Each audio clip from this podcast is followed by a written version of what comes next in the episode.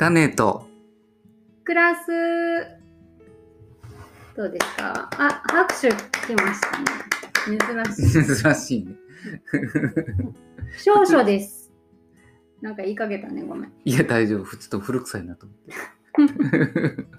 拍手とか。少々です。少々。少々どころちゃうよ。で、もうすごい湿気ですごい暑いのにだって、何がこう小さい暑いやねんみたいな。小さくないな。暑い。もうなんかぐったり、唾出てますけど唾出てる。唾出るぐらい田舎やから涼しいとか全然そんなことあらへん。いや、でもちょっとマシやと思うで。言うて。ほんまに。そうかな。だって、鳴らしないから、ちょっと帰ってきて少しほっとしたけど、としたらすぐ慣れて、うん。また汗だくになってっていう感じ。うんこれひどいね。この、この湿気はすごいね。すごい。あでもやっぱり家の中の方が湿気が少ないんじゃないかって勝手に思ってんけどな。ちょっとマシかももねう。全部締め切った方がいいんじゃん、逆に。うわ、気持ち悪い。なんで？気持ち悪い。それはないわ。意外とその方がないねんで。除湿されるかもしれん。だって除湿はされへんと思うわ。保たれるだけやと思う。そ外よりちょっとマシな状態が、まあでも、まあいいや。とにかく暑いんだよう。日ね。本家屋、はい。はい。すごはいい。ね。少々ですよ。どういう暦ですか、この暦は、梅雨明けに近く、初期が強くなる頃。まあ正しいわね。うん、まあちょうどね。別にちっちゃいく暑いですみたいなことは言ってないわね。言言ってない。そう夏本番手前やっていうことやろ？だって言ったら。そういうことやな、うんすごいね。まあ、まだね、ここからが本番来ますからね。うん。そう。だからまだマシだなってのは。まあ今日もね、働いててもその風があると涼しかったりするから、まあまあマシかな。風あったかあったよ、そんな。な。うん。えっ、と、そう、畑の様子をちょっとお聞きしたく、なんと、ついに、なんか植えたそうじゃないですか。風の噂に聞きましたけど。そう。そう、僕は今まで畑を一切こう触ってこなかったんだけど、一切ってこともないけど。んそうかな。まあ、そうだまあね。でも、ほとんど自分で何か植えることはしなかった、ね。植えたりと。か収穫したりみたいなこと全く知ったことがなかったし、うんうん。横目でこうチラチラ見てるぐらいで、見てなかったよ。横目でも見てなかったけど 今回本気で入ってみ見たわてなかったけですね。。夫婦喧嘩みたいになって。はい、暑いとね、そういうこうちょっとイラッギャッみたいなのね。あんたは今まで見てこなかったわよ。まあそれは置いといて、まあまあ植えてみたんです、ね。そうそう、とりあえず畑を今回チャレンジしてみようと思ってうんうん。やってみました。何を植えたんですか？大豆の種、うんシーズンやってことで、はい。ちょうど1週間かな、うん2週間経ったんかないや、1週間ちゃう ?1 週間かな、うん芽が出ました。おめでとうございます。ついに出ました2週間で。ね。こう、あれやよ。なんか、こうちゃんとこう、土作りとかさ、そんなことも一切せず、うん。なんか一応まあ、ちょっとうねっぽいものを作って、あ、うねあったね、そういえば。一応作ったよ。なんかちょっと見よう見まね。うんうん。なんかこう、何の知識もなく、うん。とりあえずちょっとうねみたいなものが必要かな。つちょっとつちゃんとした。まあ、あそこはほら、こう平地というか、まあもともと畑やってたからちょっと起伏があったりとかするやん。うねの後かなみたいな。うんうん、あるね。うん。うん。だからこうちょっと雨雨水がこう流れる、水、溝みたいなところをうん削ってうん。持ち上げてうねにしたっていううんのうんうがあるんだけど、んうん。まあそこからまた黒マルチたくさん出てくるんやけど、KMH やったわけですね。だから、今、密かに流行っている 俺もね、KMH。つまり？黒マルチ剥がし。まあまあ、そうなぜ流行ってるのかよくわからない。まあまあ、それはいいねんけど。うん。それで？そう。まあ、とにかく、ちょっとそんな大した土作りもせず、うん。うんと、畝だけ作って、で、種をとりあえず入れてみようと思って、植えて土かぶして、うん水やってみたいなことをうんうん。やったら、お1週間でそんな出てくるのすげえなと思って。すげえやろ？なんかね、あ、す種まいた感があった。うん種まいた感があったあったよね。。ちゃんと種まいて、もうここはちゃんとどうなっていくか知らんで。え見てくださいよ。や知らんでっていうか見ていくけど知らんでちゃうやろ。頼むで。見ていくけどもちゃんとうん世話していくけど、はい。あこれが大きくなってまたこう豆とか出来上がっちゃうのかしらって思うとなんてすごいちな。ょっとワクワクしてますやったじゃん。でもはい。もう一つうん。トマト植えたでしょあれはい。トマトはカレッカレな感じ。あんまり元気がない トマトはないやけどあの細長トマトあのほら加熱用のね。そう調理調理用のトマト生食じゃなくてなんか素敵な名前ついてたよ。ルンゴとかいうあそうそう、うん。ななんか何個かね。まあ私が買ってきたんですけど。あれ植えてちゃんとしてんけど、もう一つなんか元気がないだいぶほっといたもんね。あほったまあまあまあ植えずにやろそう、植えずにう。んまあそうやしちょっと梅雨時で雨が多いのもあるんかもそれしれないしは大きいね。湿気が嫌いあの、今日ちょっと例のぼかしを与えといたんで、ああ安田ぼかしさんを。おお、うんうん。あの、いくらちゃんと一緒に作った記念のぼかしをうんうん少々プレゼントしといたんで。肥料？それひえーとねぼかしって何？ぼかし声っていうのは一応だから肥料的なものなんだよ。うーんどうぼかしって何？どういうことになるなんかこうえっと例えばコンポストにうん。生ゴミ入れたりとかして、うん。うん。で肥料にするためになんか上にぼかしをかけるみたいなのあるやんぼかしとうん。安田ぼかしってまた別の意味合いになるのかな、安田ぼかしっていうのはそのぼかしの一一種というか、うん。その、えっと、神戸大の名誉教授の安田先生っていうね、まあ、うん。有機農業のもすごい結構有名な先生なんやけうん。ど、その研究者の先生がまあ開発したぼかし声だから肥料なんだけども、うんそれの作り方でやった肥料のことをぼ安田ぼかしっていうんだようーん。で、うんと、割とその昔から日本に、えっと、あるものというか、その農村で取れたり、うん。えーまあ、あの、その人たちが手に入れることのできた材料で、で日本人が普通食べてるものとか、うん。生活の中で手に入るような材料を使って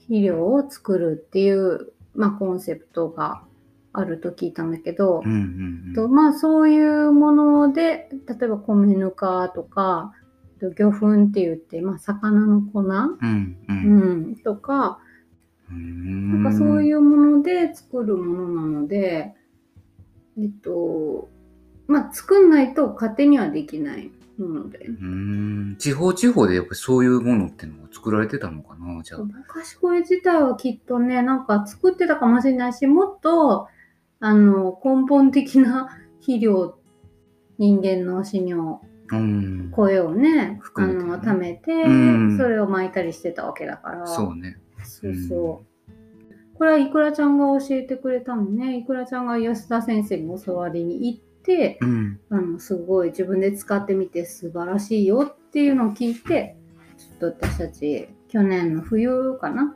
あの教えてもらって作ってんけど、うんうん。今年いろんなものに使ってみて畑の中でえっと私のところも大豆植えてんけど大豆とかあと家の裏に育ててる、えっと、トマトとキュウリとズッキーニとうんあの辺はものすごい元気だよね。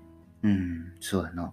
だ元からの土も結構ねふわっとしてていい感じの土だったけども、うん。安田ぼかしでさらに元気な感じだなと思ってる。うーん。そう。そのね植えたトマトとか、それができたらやっぱりトマトソースを作ってスパゲテのィ、スパゲティにして食いたいよな。食いたい。食いたいね。あれは本当に美味しかったよなと思って、い一度いただいたことがあったよね。確かそのトマト。そう、パーマカルチャーのね、仲間のそマスミン、う。うん。すごい絶賛のトマト。そ加熱用トマトのね、すごい美味しい、う。あれを湯むきにしてソースにしてっていうのはむちゃくちゃ美味しい。うんうんうんこんな、こんなトマトがあるのかって思うぐらいの甘みと酸味がっていうのが、あれちょっと忘れられない感じかもしれないんだけど。憧れでございます。憧れでございます。ちょっとあの種もまたね、分けてもらって、ちょっと苗作りから頑張りたいとこですけど。そううん。だね。うん。そうしてみ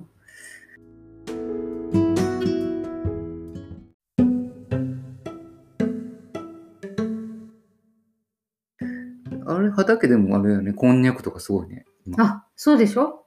あのーすごいことになってるよね。今植えたやつやろ？なんかむしろそれしか目立たないぐらいの、あの、感じになってるけど、ちえちゃんの方もこんにゃくすごいことになってたし。そうです。やっぱりね、あの強いね。強いね。強いこんにゃのくは 間違いないって言われては、あの、今日ちょっと隣の隣の毎日、あの、畑やってはる農おばちゃんがね、うん、いてはって、えっと、その方が声かけてくれてんけど、何植えてるの？とか言って言われて、こんにゃくやってますって言ったら、間違いないわって言われて。で何すかね。何その間違いない。まあまあ、確実にできる？できる、収穫できるみたいな。うん、あと確実に猿は食べないっていうニュアンスだったとあ思う。そっちも含めて すごいらしいです、猿は。えー今年ももう出てるからねって、何日か前かも出たからねって言ってた。あ、そうう。んうん。うんなのでまあどうなるか。今んとこね、被害はないけどね。被害はないけど被害があるほど取れ、何もできて何もないいからね。出来上がってないっていうのもあるけどそう。そうやねんけど。うんまあちょっとこれからどうなるか分かりませんけども、うん。ちょっと夏野菜もぼちぼちそうです収ね。穫がね、始まったりして。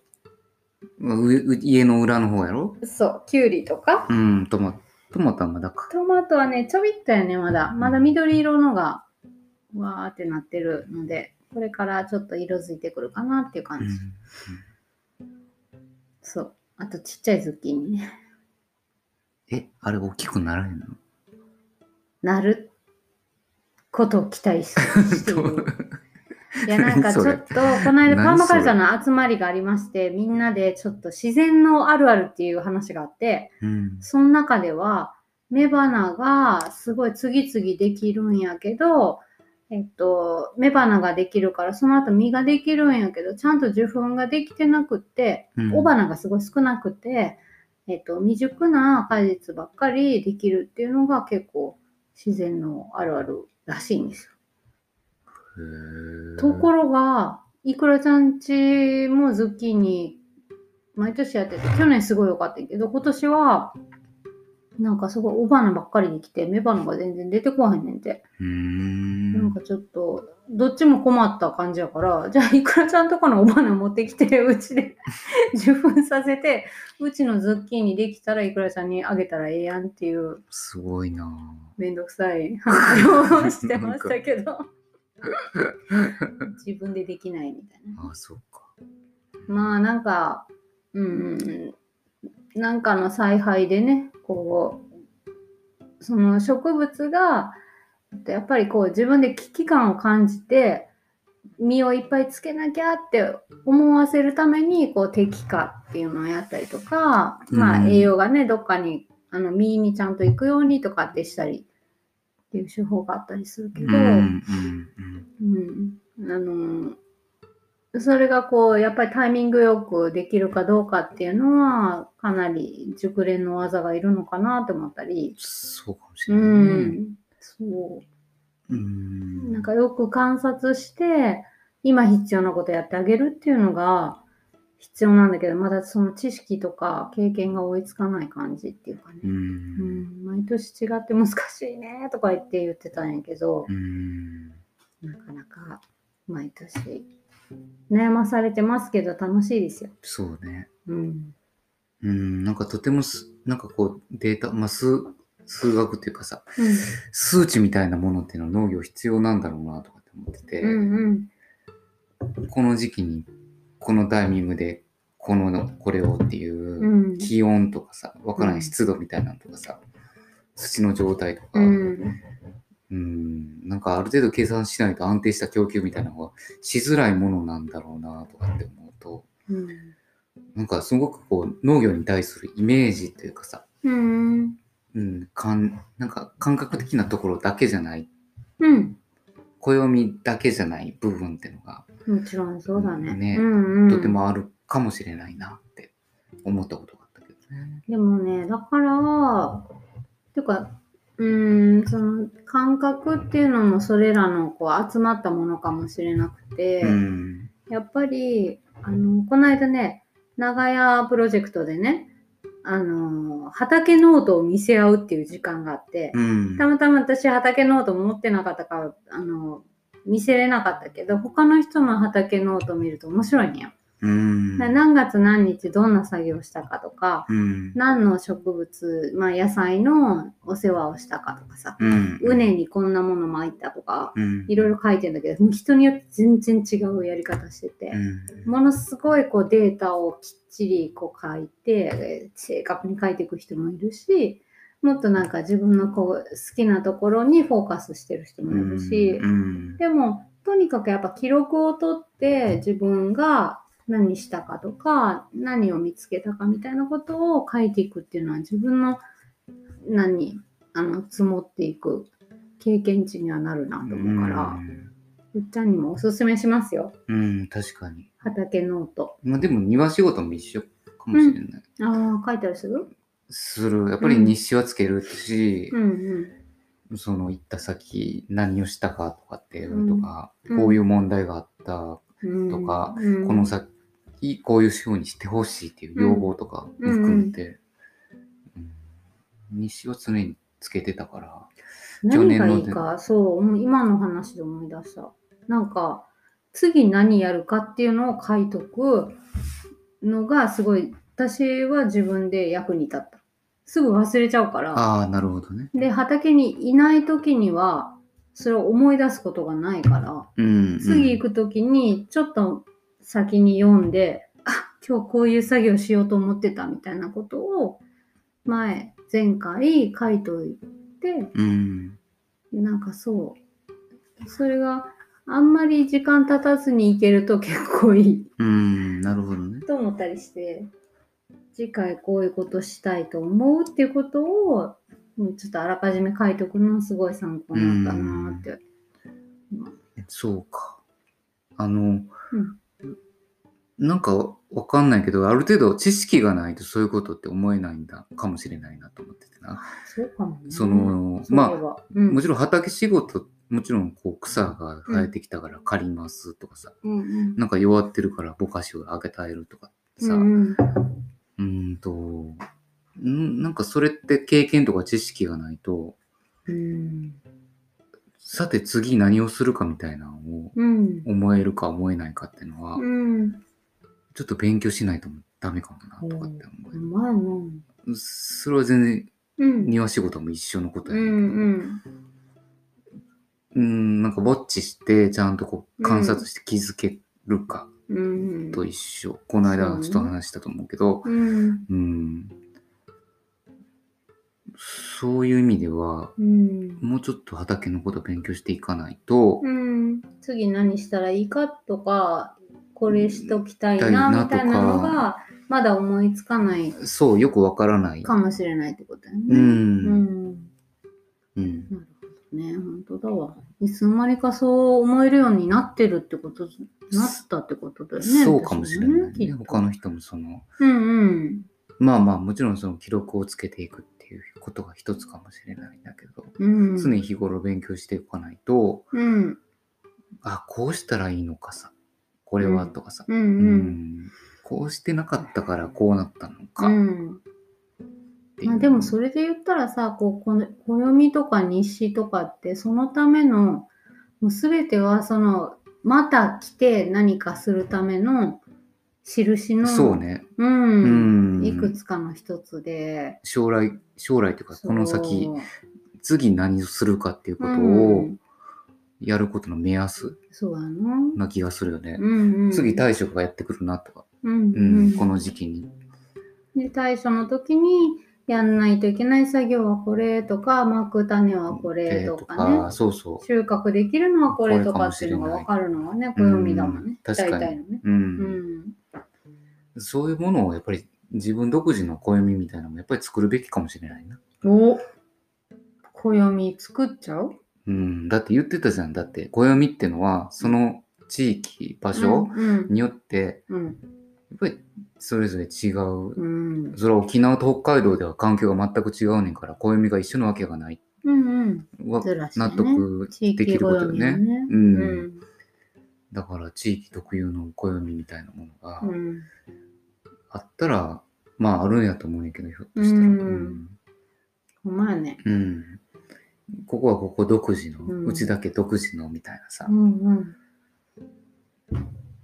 なんか記録をまとめていくみたいなこともいいのかもしれない。やりましょ でう。やってみましょう。そうね。これはいい、いいじゃないですか。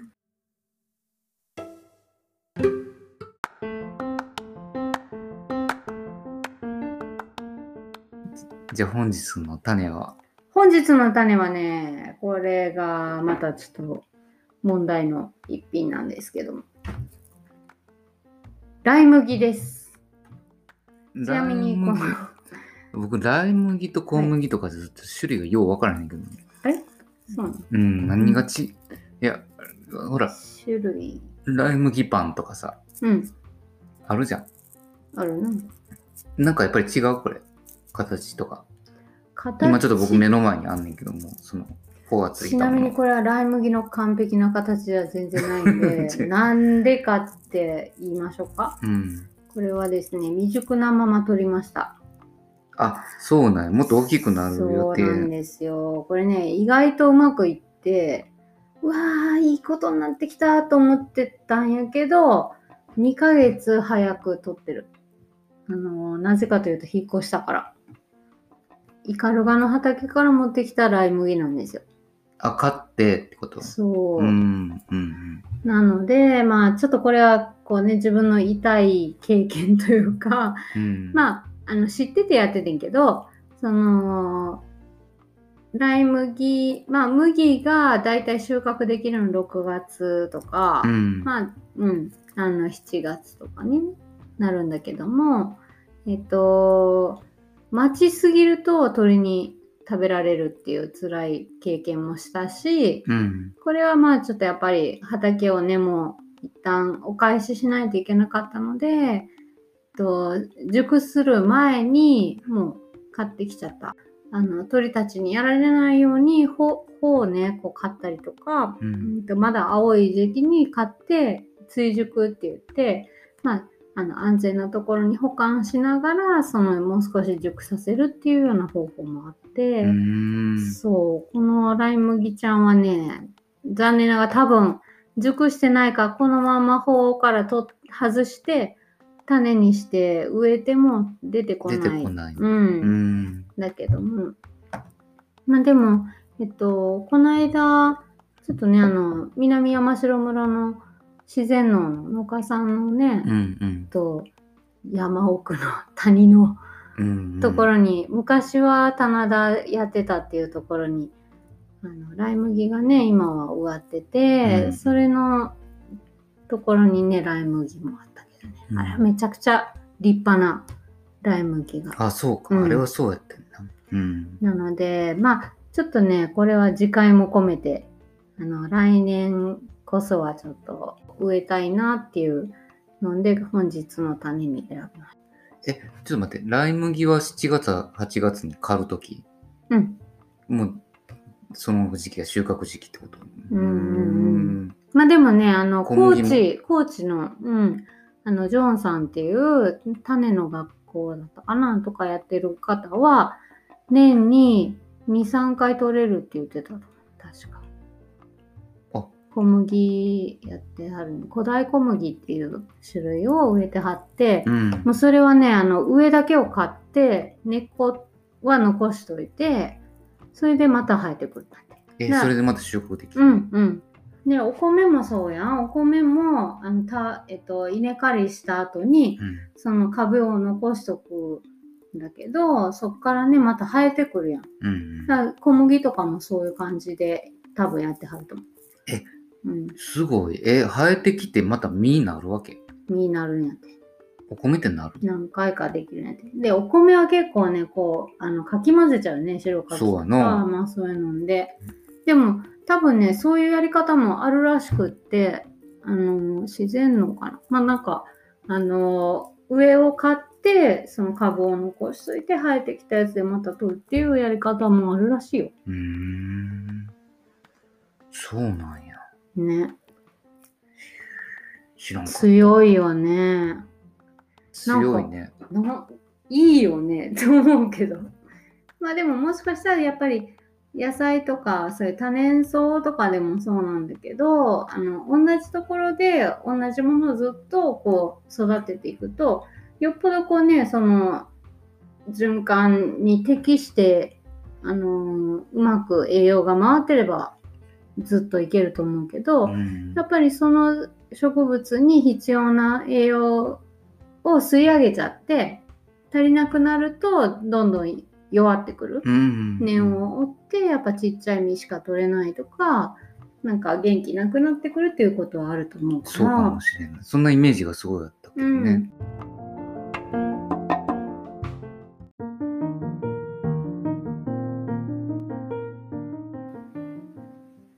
さてはい。ここからは庭仕事のコーナ こんなコーナー作ってへんやん、勝手に。ー。なんか今どんなことしてるんですか？いや、今は前からこう話があった、うん。えっ、と、大阪の、ね、ちょっと知り合い、お友達から紹介してもらったお客さんがいいて、うん。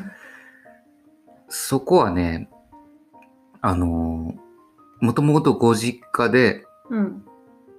今多分お父さんお母さんいない、住んではらへんから、うん。戻ってきたんちゃうかな。そのお客さんっていうか、施主さんがね。で、そこにある庭が、まあまあな広さで、うん。で、ちょっと手入れが行き届かないというか、もう手に負えないような状態。うん。で、なんとかならないだろうかってことで、お話いただいて、なんかすごくこの間の状況と完全一緒なんですけど、ま あそういうところが多いっていうことで、前回のお庭とは別のところなんだけどってことやね。そうやね、ううんん別なんだけど、うん自分も、そのお客さん自身も手草刈りとかするけど、間に合わない。うんていうかうんなかなか。木は大きくなるし、うん。植物はどんどんこう生えてくるし。虫もつくし、そうね。もう荒れ倒す。うん、うん、荒れ倒すには。うん荒、れ倒すには。荒れ倒すというか、まあまあちょっと荒れた庭が多いけどね、入らせていただくのが。うんそういうのはまあまあいいんだけど、うんうん。まあ荒れた庭ほどうん綺麗になった時のこう感じがうん。すごいというかね。うん結構こうし仕事のスタンスみたいなのがちょっと結構変化してて、うんうん。あのーというと。まあ依頼があってもちろん仕事はするし見積もりも出してとかなんだけど、うん。なんかその、やっぱり自分では手に負えない、すごく困ってるとかさ、うん。うん。うんなんかす、それをなんとか自分の技術とか知識とかで手助けしていく。うん。そういうことがまあすごく仕事になってってるなとかうん。感じがあるし、あの前とはそのどう違うの？その前と違うその人の困ってることを手助けしていくっていう方向に変わったって。うん、お客さんと近くなってるのってのもあるかもしれないな。うーん。近くなった。うん、その、やっぱり打ち合わせしして、うんうん。ね、あの、作業を実際進めていってとかさ、うん。その、より近くなってるっていう部分があって、うん。まあ以前ももちろんおお客さんとお話しもって動いていくわけなんだけどうん。なんかその前段階の打ち合わせみたいなのはうん、僕は全然関わってなかったし、うん。そのプロジェクトが立ち上がる前とかうん、うんもっとなんかそのプロジェクトにしていく段階から今は関わっていて、うんその悩みについてもダイレクトに実際本当に困ってるのが何なのかっていうことをもっとこうクリアにしていけるっていうかそうそういうね。感じなのかうな。んう。んで、実作業してても、うんその、もちろんその、手入れっていう気を切ったりするんやけど、でも気を切るだけじゃない、うんもうちょっと違う部分ももちろんやっていったりとか、例えば、その以前作った庭で、うんあの、おかしいなと思う部分とかさ、ううん。ん。そこの大阪の現場では、うん。あの、遠先長寿鉢って言って、うん。ちょっと背の高い水鉢みたいなのが、うん。その前に石臼があってわけね。なんか、両方水が溜まるわけねんけど、ここれは何でしょうね。なんでしょうねっていうか水が溜まるとこ2つ並んでるみたいな。うん前と後ろで。うんこれはちょっとおかしいよね。うんこれちょっと動かして、うんこっちにやりましょうか。で、ひょっとしたらすごく鳥が多いところやったから、うん。そこはこうバードバスとか、うんうん。水の売り場みたいになるかもしれません。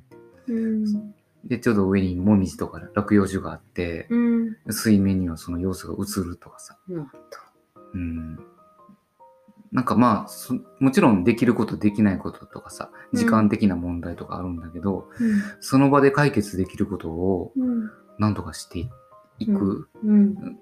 それでこう、庭全体がとても良くなっていったりとかうん。するんであれば、それはすごくいいことだなとかさ。うん。うん。なんか、あ、やっぱり意外と困ってるっていう人がたくさんいるのかもしれないなと思うし、なんかそれを手助けできるような仕事、うん。そこにはいろんな想像力とかさ、うん。作り上げていく力とかうん。も必要なんだけど、うん。で、まずはでもやっぱりなんとかこう助けてあげれたらっていう気持ち、うんうんそういうところを庭を通してできる、できるってことはいいことだなとかって思えるようになったよね。うんうん。近所のお庭の方が鳥の巣箱が欲しいな 鳥が来たらいいなってあ、そうね。言っててんなうん、作りましたよ。ちゃんと。作ってましたね作りました、作りました。巣箱まだプレゼントしてませんけど。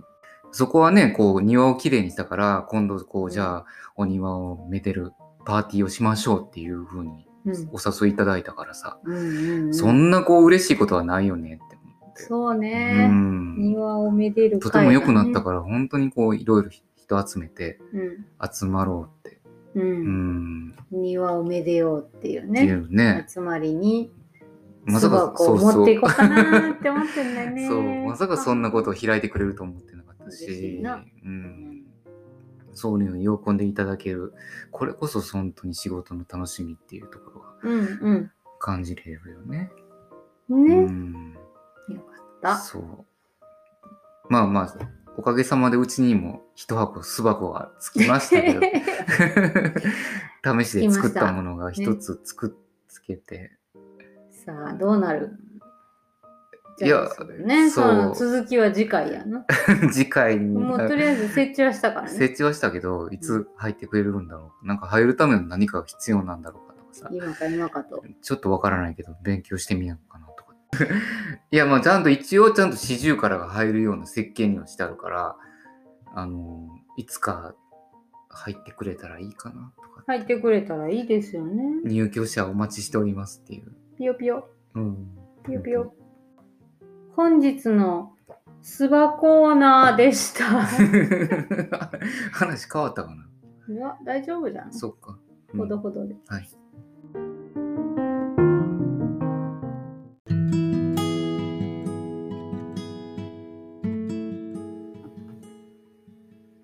今回もですね、このラジオにお便りをいただきました。ありがとうございます。ありがとうございます。え、タネームは？タネームパンプキンシートさん。この方もね、あの、岡山でうっちゃんとワークショップご一緒はい。だったそうです方ですね。うん。それでまあ、それがきっかけで種とクラスを聞き始めましたってことです。はい。で、えっと、お二人のチャンネルは朝か朝の通勤に聞くことが多いです。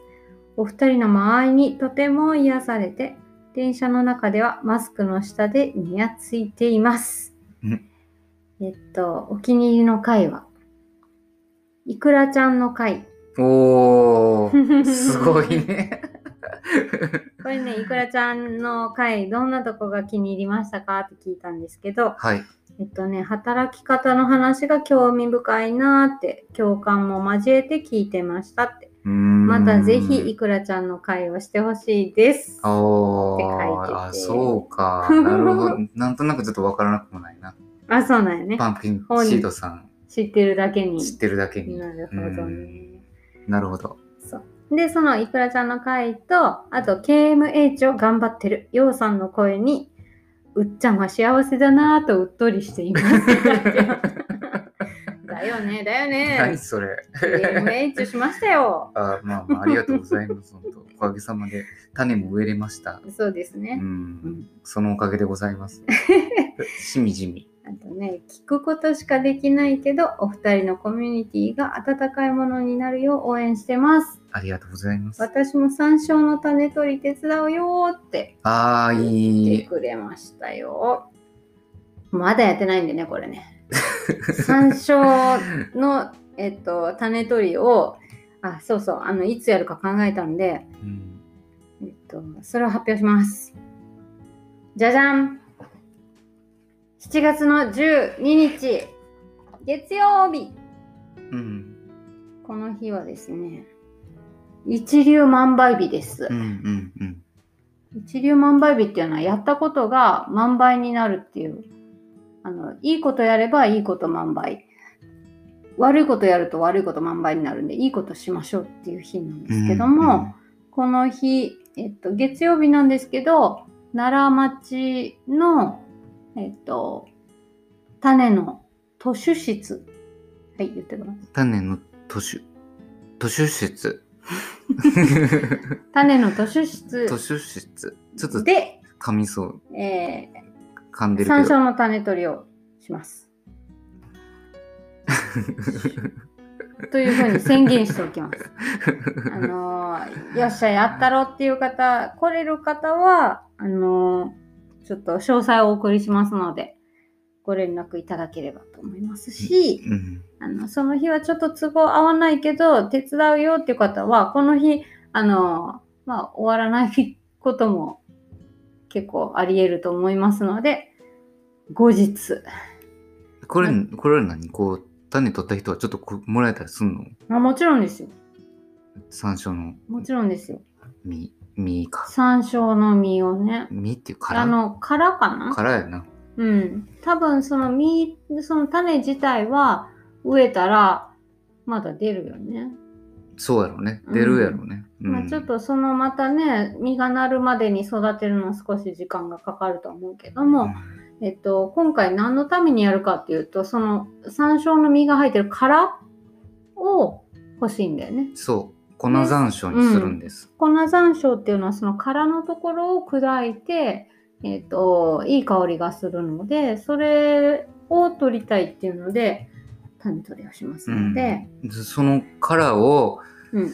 うんと、多分通常やったらこう、すすり鉢とかですって粉にしたものを置いとくと思うんだけど、うん。あの、胡椒ミル、うん。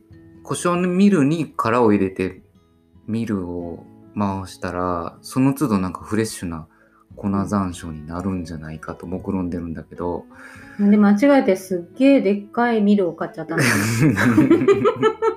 思ってたののなんか2倍ぐらいあるミルを買ってしまって、あれがフィルされた、リフィルされた感じを にするにはすごいかかりそうだけど、そうかも。でも、すうまくいくのかどうかもちょっとよくわからないけど、試してみよう。やれたらいい。なんかとても素敵かな。なんかこう食卓に、ちょっとか山椒が、ちょっとうどんに山椒をって思った時に、ガリガリってこう入れたら、ちなみにね、私昔あの、手作り七味の会やってましたけど、うんそれに山椒も入れると美味しいんですよ。